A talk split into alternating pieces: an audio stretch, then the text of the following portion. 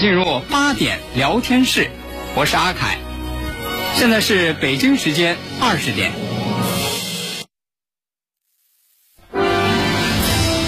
您正在收听的是 FM 一零五点八，济南广播电视台新闻综合广播。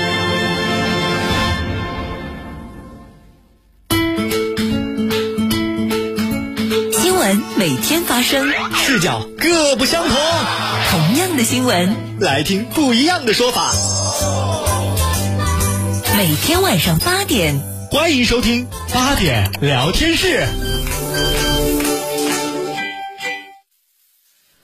各位听众朋友，晚上好，这里是 FM 一零五点八济南新闻综合广播，欢迎来到八点聊天室，我是阿开，我是大猫儿。你说这个。人呐，嗯，你不定哪一会儿，怎么了？就是这个思想变化有的时候太快，让你这个猝不及防。你这是说谁呀？谁让你猝不及防了？你小青年啊？哦，小青年。哎呦，我这个小青年，说是一直也没找着这个合适的对象，是一直一人过，也挺着急的。也不着急，嗯，是吧？他爹妈着急啊，嗯，人家不着急。哎，年轻，一个人。一个人过一个人过呗。人说了一人吃饱全家不饿，多字儿啊，多自由啊，嗯，是吧？找对象着什么急呀？嗯，哎，结果没想到，今天，今天这个小青年儿啊，给我说，说什么呢？说说，哎呀，这阿凯老师，哎，你说，我跟你说啊，嗯，说这个，这一个人这日子啊，我实在我是过够了。哎呦，这这是觉悟了。我说你不是一一直说一个人，哎呦，一个人生活就多幸福，对呀，是吧？多舒服，是呢，多自由。嗯，不，一个人这老整天这样没意思，过够了，好过够了怎怎么样啊？那就得找个伴儿呗。这不我这一个人日子我过够了，嗯，这不嘛，这不这过年前啊，嗯，过年前我对象说，哎呦，过年来我家吧。不是，这太突然了。我也觉得挺突然。呵怎么就你对象了呢？怎么就啊？你对象说，啊，过年来我家吧。你看吧，凯哥呀，嗯，不得不说你两句。别看人小青年整天啊，嗯，好像没大有什么正事儿，人家心里有数着呢。省得你你还经常教育人，你看人不吱声不言语的，哟，对象了。我我这我这一听，我我也很吃惊啊。嗯，我也很高兴，我就问呢，我说。你对象说：“过年来我家吧。”我说：“然后呢？”对啊，小青年一搭擦脸，然后呢？然后呢？象说：“不行啊，动物园不让。”嗯，就算动物园让你家门框也不让啊。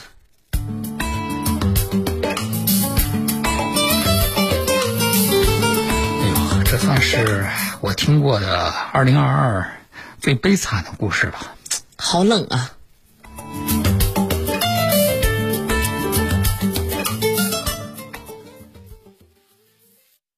好，那接下来呢，咱们来给大家说一说呢，说最近啊，最近网上这个流传了一份律师函，啊，这个律师函为什么被大家这个纷纷的转发呢？说是就是里头这个律师函的内容啊，很让人震惊。说这份律师函啊，说叫做索赔千万。哎呦，说这个索赔千万，这多大的事儿？谁给谁索赔？说看了一下这个律师函呢，是四川的一家这个建筑设计公司，要索赔的对象呢，是他公司的一名建筑师。说索赔多少钱呢？给这个建筑师啊索赔一千九百一十五万元人民币。说这个一千九百一十五万元人民币，你就算是个建筑师吧，嗯，你也得挣，挣多少年呢？就这辈子够不够啊？啊，啊，挣出一千九百。一十五万来，这得合着每个月挣多少钱呢？说你这个建筑师这是干了什么事儿啊？让这个公司给你索赔这么多钱？嗯，看了一下这个律师函的这个内容呢，这个建筑公司说呀，说，就因为这个建筑师嗯，把他们这个公司的两个项目啊给搅和黄了。故意搅黄的吗？啊，说是怎么就因为这个建筑建筑师把这个项目给搅黄了呢？嗯，说就因为这个建筑师啊，擅自把项目的设计半成品嗯，给别人了给。人家甲方看了、哦，啊，结果呢，人家甲方对这个半成品是非常的不满意，哎呦，然后就对公司是失望至极嗯，啊，然后这就直接导致两个项目黄了。然后公司就说：“那你看，就是你的这个行为嗯，导致了我们的损失。黄了。”嗯，这个一千九百一十五万，呀，这就打了水漂，这就没了。一千多万呢。那这个账就得落到你身上，你把这俩项目给搅和黄了，那这个钱就得你赔。不是这一辈子，我两辈子我估计打工也给他挣不出来。你反正咱是这听了这个事儿之后觉得挺惊讶啊。第一，一千九百一十五万，这么个大数，这上哪儿还去？怎么还是吧呢？？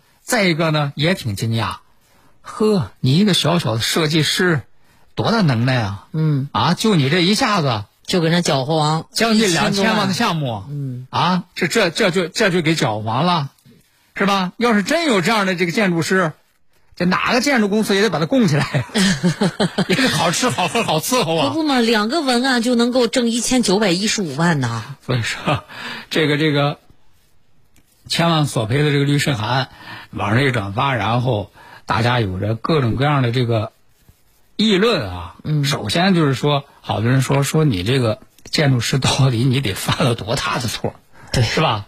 你得承担这样的这个巨额赔偿。那么当然，这仅仅是网上流传的这个律师函的这个内容的一方面的内容。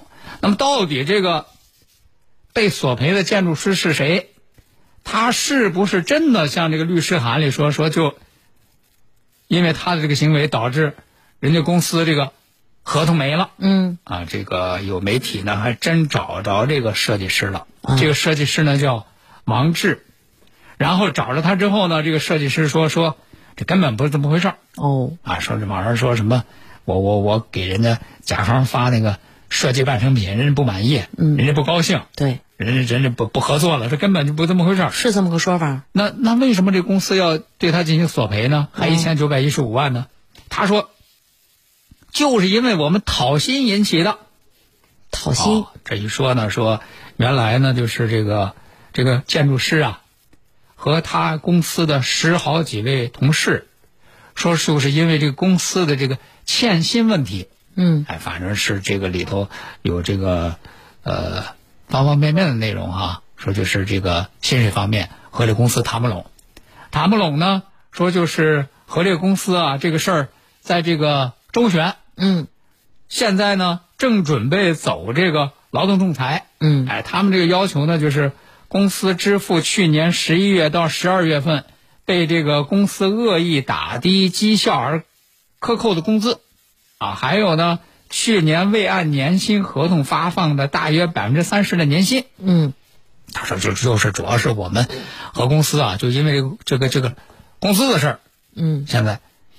这公司现在出这么个律师函呢，这个建筑师认为说就是为了吓唬我，嗯。是吧？这个就就是为了不发那五万块钱，嗯。拿这个一千多万的东西来吓唬我，哎，让我呢不要走这个劳动仲裁。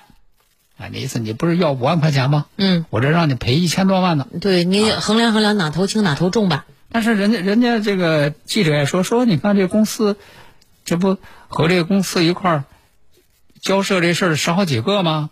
怎么只给你一个人发律师函，不给人别人发律师函呢？嗯是吧？这也是啊，怎么单单就就就针对你呢？然后他说呢，说，呃，他那个一起的有同事也说说，哎，是不是就因为他在这个讨薪的这个人员当中啊，他算是职位比较高的啊，而且呢，他正好也是这个律师函里说的那个项目的设计师，哎，加上呢，每次在工作群里提工资的问题啊，这个他都是第一个发言。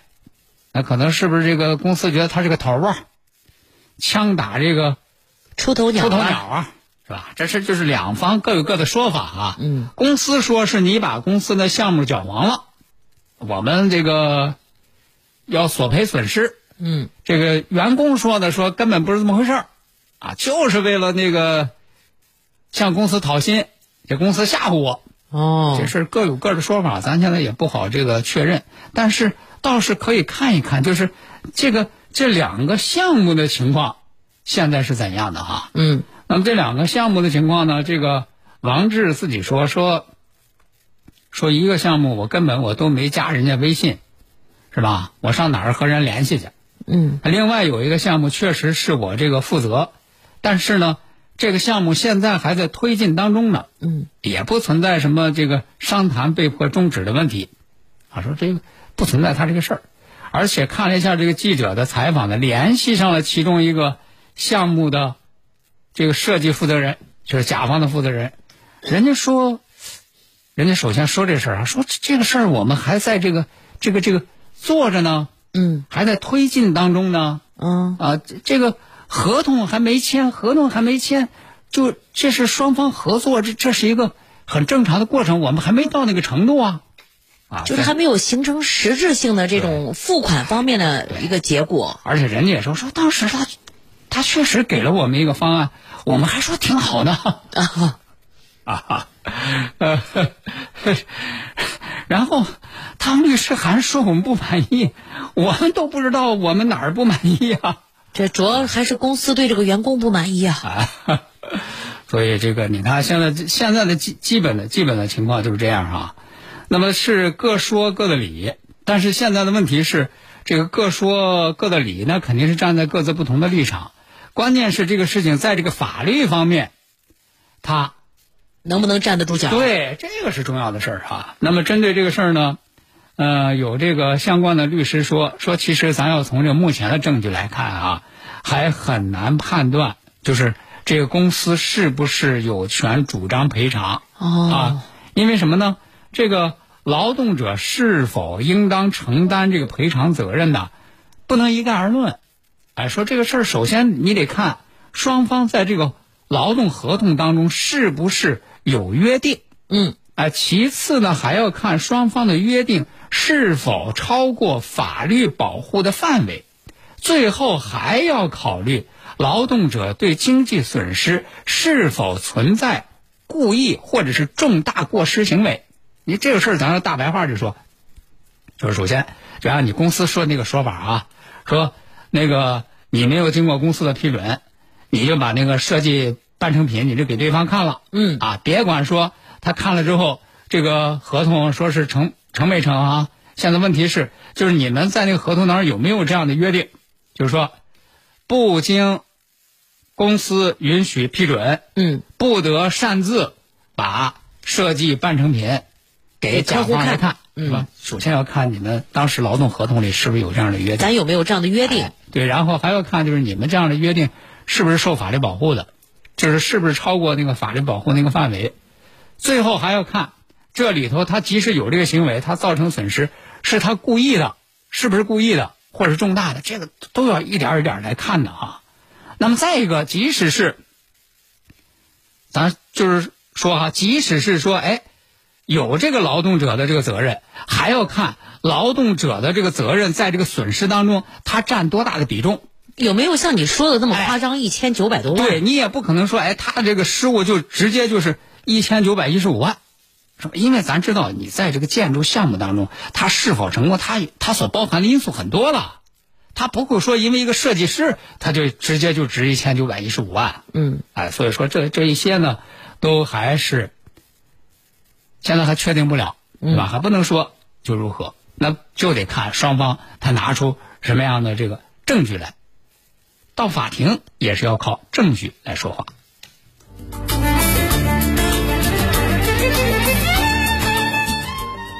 FM 一零五点八，济南广播电视台新闻综合广播。用你的眼睛去发现。用我的声音来传播。FM 一零五点八，济南新闻综合广播有奖新闻热线，六七八九幺零六六。期待您的关注。国事、家事、天下事，大事、小事、身边事，每晚尽在八点聊天室。好，听众朋友，欢迎您继续收听八点聊天室，我是阿凯。我是大猫儿，大家可以在手机上面下载叮咚 FM 电台，可以在线收听我们节目直播，回听节目重播，而且在直播时段还会有惊喜，例如刚刚凯哥就发了一个福袋儿，哎，发发了五个，发了五个，哎，我是说你发了一啊大个，发了一大个，嗯，然后那个我没抢，我也不知道里边有几个分成五小包啊，我们会不定期的跟大伙儿来发一发福袋儿。哎，好，那接下来呢，咱们和大家再来说一说哈，说最近啊，最近这个网上有一个叫做这个一千个星星小人的插画，嗯，我不知道这大家就是听说没听说这个事儿啊？好像有一点印象，你给大伙儿讲讲呗。说这个事儿是怎么回事呢？说是一个九零后小伙儿叫罗元，嗯，就是姓罗的罗，元元旦的元。哦，啊罗源，大家可以到那个新浪微博上去搜索一下，他在新浪微博上他的名字呀就叫罗元，啊，元旦的元，去搜一下，搜一下呢，它里边他就很详细的，他也介绍啊自己这个一千个小人儿这个事儿。这个罗源本身这个九零后小伙儿呢，他是一个这个插画师，插画师，哎，就是画专门画插画的。哎画插画的。他是广东深圳的这么一个插画师，哎，平常呢就是这样一个这个业余爱好啊，业余爱好。就是这个，这就是他画这个星星小人儿嗯。是在业余时间画，嗯。啊，他本身他是一个专业插画师，嗯，他说怎么就有这个画这个。怀抱星星小人儿的这个突发奇想啊！他说怎么有这么个创意呢去年的时候，他去年的时候，他创作出一个，创作出一些那个怀抱星星的小人儿，嗯就是画一个一个小人儿啊，哎，小人儿都怀抱着一颗那个星星，然后呢，金黄色的星星，哎，他就配上文字送你，就分享到那个社交平台上了，就分享到那个微博上去了。然后分享到这个社交平台上之后呢，呃，这些造型各异，同时看上去又充满生机和希望的这样的手绘的小人儿，就吸引了不少网友的关注。才说看着挺挺有意思。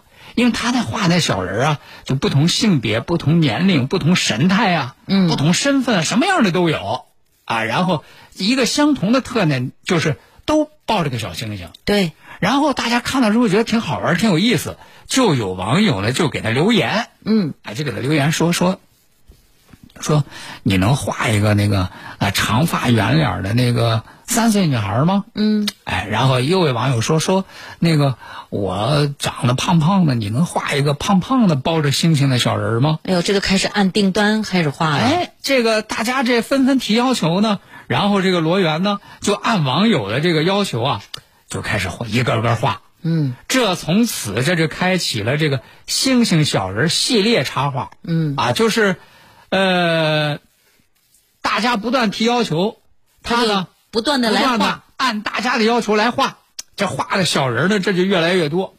说不光是这个按大家的要求画，而且呢，一些时事他也把它画到他的这个星星小人当中去。比如说去年五月份，袁隆平院士去世的那天，他就画了一个站在禾苗当中手捧米饭和星星的老人。嗯以此来寄托哀思，表达送别之意。同时呢，咱们也看一看啊，他根据这个网友的请求，都画了一些什么样的小人儿。其实呢，这每一个小人背后啊，我觉得都有一个让人挺感动的故事。嗯啊，你看，比如说，呃，他应一个家长的要求，画了一位手上拿画笔的星星的孩子。咱知道，星星的孩子就是孤独症的患者呀。对，而哎且他替一位网友画过驻守边疆、久未归家的舅舅。对呀、所以说这些画完了之后，这个星星小人不单单是这么一个简单的这个插画了插画了，而成了一些网友在情感方面的寄托。对，所以说，就在他那个后台私信里头啊，就开始有各种各样不同的请求。你像我刚刚刷他的微博，嗯我就看到哈，有一个叫做虎头老爹的说，可以帮我画一个国字脸，白头发寸头的小老头吗？嗯，这是我爷爷。在国家需要的时候离开北京，去了河北做乡镇医生，一干就是一辈子。但是终是医者不能自医，离去已经三载，放弃了所谓的北京户口，扎根河北的小县城，做了一辈子的好大夫。嗯，挺让人感动的。对呀、所以说你看，就像类似这样的，就是想画那个久未见面的亲人也挺多。你比如说，有网友说说能不能画一个军人啊？嗯，他是我哥哥，他很高，我们经常在一起打闹，可他现在不在我的身边，去守护边疆了。嗯我好想他呀。嗯，啊还有说能帮我画一个拿着扑克、有点胖胖的短发酷的老太太吗？哎这是我的奶奶，五年级的时候她去世了，太久了我都记不清她的音容笑貌了。她真的是很好，哎，就喜欢和我们小孩玩扑克。嗯，还有的就想画下那些正在和病痛做斗争的人啊，比如说有一个网友说说能不能画一个手捧着星星的老人呢？他说我奶奶有阿尔茨海默病，经常忘记东西，我有时候怕她哪一天就不在了，画一个。作为自己的纪念，所以说你看，这个满满当当的各种各样的这个留言里头，其实藏着的都是那种朴素的牵挂、绵长深厚的思念。然后呢，这个罗源就说：“他说，就让我就是最最最能触动我的，就是每一个故事都让人触动。我就想用比较好的方式去把它呈现出来。于是呢，画着画着，就是画一千个这样的星星小人儿，慢慢的就成了他的这个目标了。嗯然后他一般就是下班的时候或或者是周末的时候来这个画。他怎么画的？一般就是先用那个针管笔，先细细的勾勒出人物，轮廓，哎，然后呢再用那个荧光笔再涂亮星星。你看他那个人物啊都是黑白的，对，就是那个星星是亮亮的，还是亮亮的，是荧光笔画的啊。那么就在上个月的时候，罗源已经完成了他这个一千个星星小人儿的这个计划。完成了之后，到现在很多网友还问说，是不是还继续？嗯，然后就像你说的，到现在也是好多网友在不断的留言。我估计上万个都打不住了。对，所以说呢，这个罗源说继续画，他的下一个目标就是画满一万个星星小人儿。啊，他说，就是我看到那个网友不停的留言呢，看到这么多动人的故事，我会继续画下去。手绘一个星星小人儿，就讲述一个故事，就点亮一颗心灵。我觉得这也是一种人世间的温暖和美好啊。一颗星星，一段故事，一份温柔啊。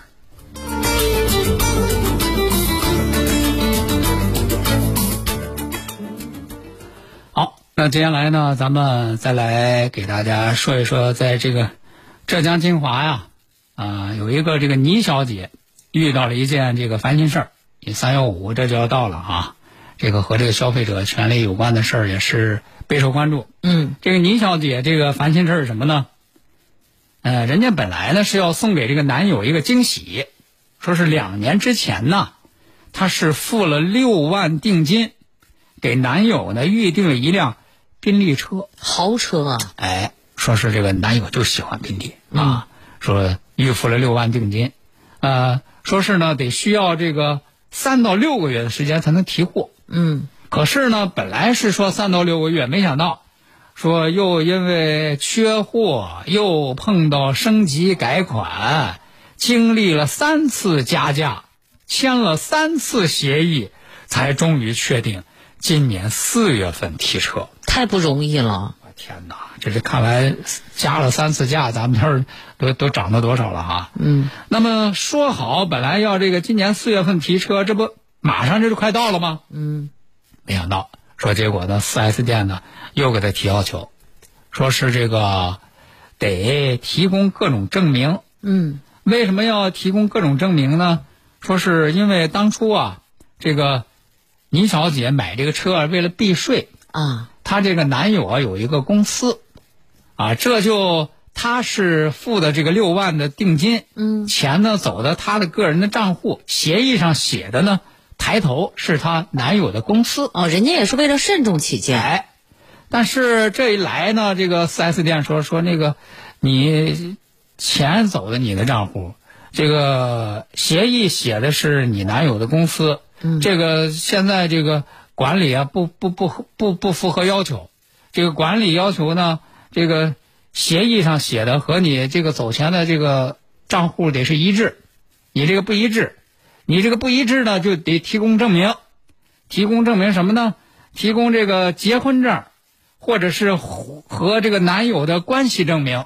等会儿，而且她男友的这个公司呢，呃，还是在他妈的名下，所以呢，还得提供一个他们这个是母子的证明。我觉得哈，母子证明也好提供，结婚证也好提供，你这个男女关系的证明，那哪儿给开个情侣证去啊？是吧？证明他俩是情侣关系，是啊，这身边人做个证，签个字儿，这哪超过多少个有效？对呀、你这，哎，积赞啊！哎，有道理，有道理。所以说人人人家这个这个倪小姐和你有同样的这个这个有顾虑啊，是吧？说你这不是故意难为人吗？不是他这个车不想卖了吧？是？吧？说是不是说就你因为你你们这个车官网又涨了十二万，哦、是吧？你就觉得卖卖给我就亏了，这不打算卖给我，那咱不买了不行吗？他干嘛非买他家的呀？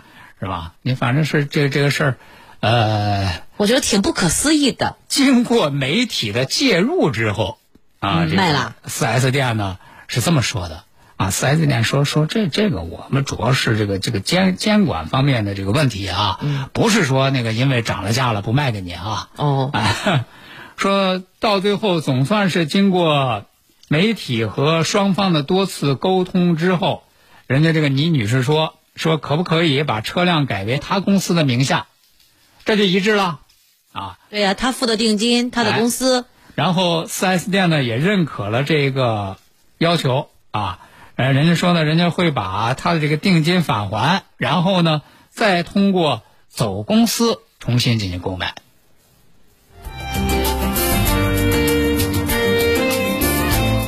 好的，今天呢八点聊天室咱们就和大家聊到这儿了。明晚同时间咱们继续开聊。再会再会喽。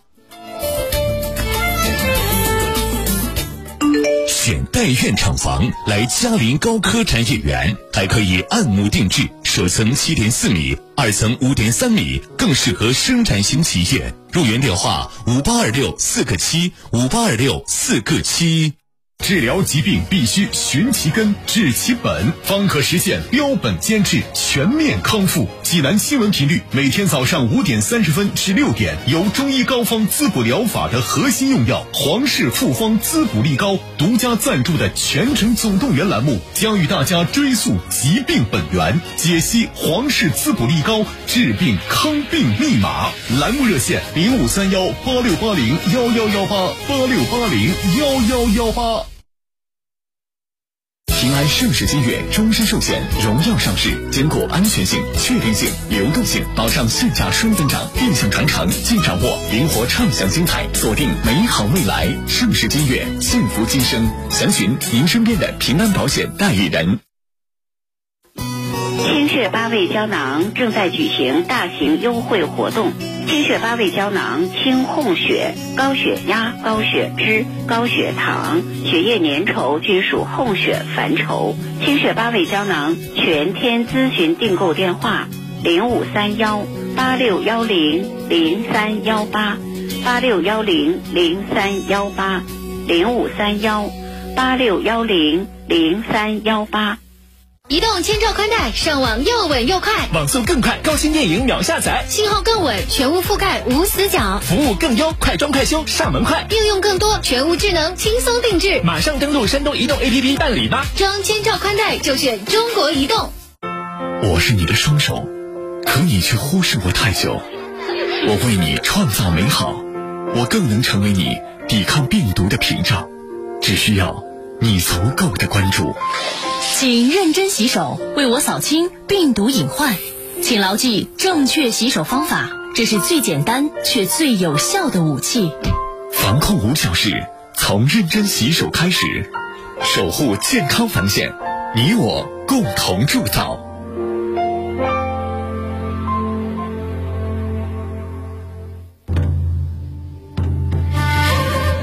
黄河不仅是一条奔腾着浪花的自然之河，更是一条沉淀着探索精神的溪。